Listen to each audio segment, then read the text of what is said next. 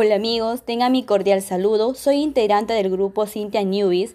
Mi nombre es Juliana Rodríguez Guevara. Hoy aprenderemos cómo elaborar un resumen para una monografía.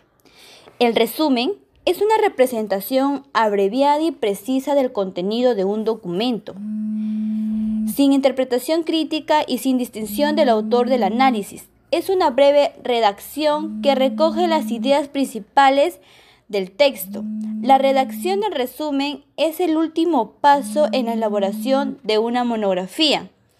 Tiene una extensión máxima de 300 palabras y debe incluirse inmediatamente después del título.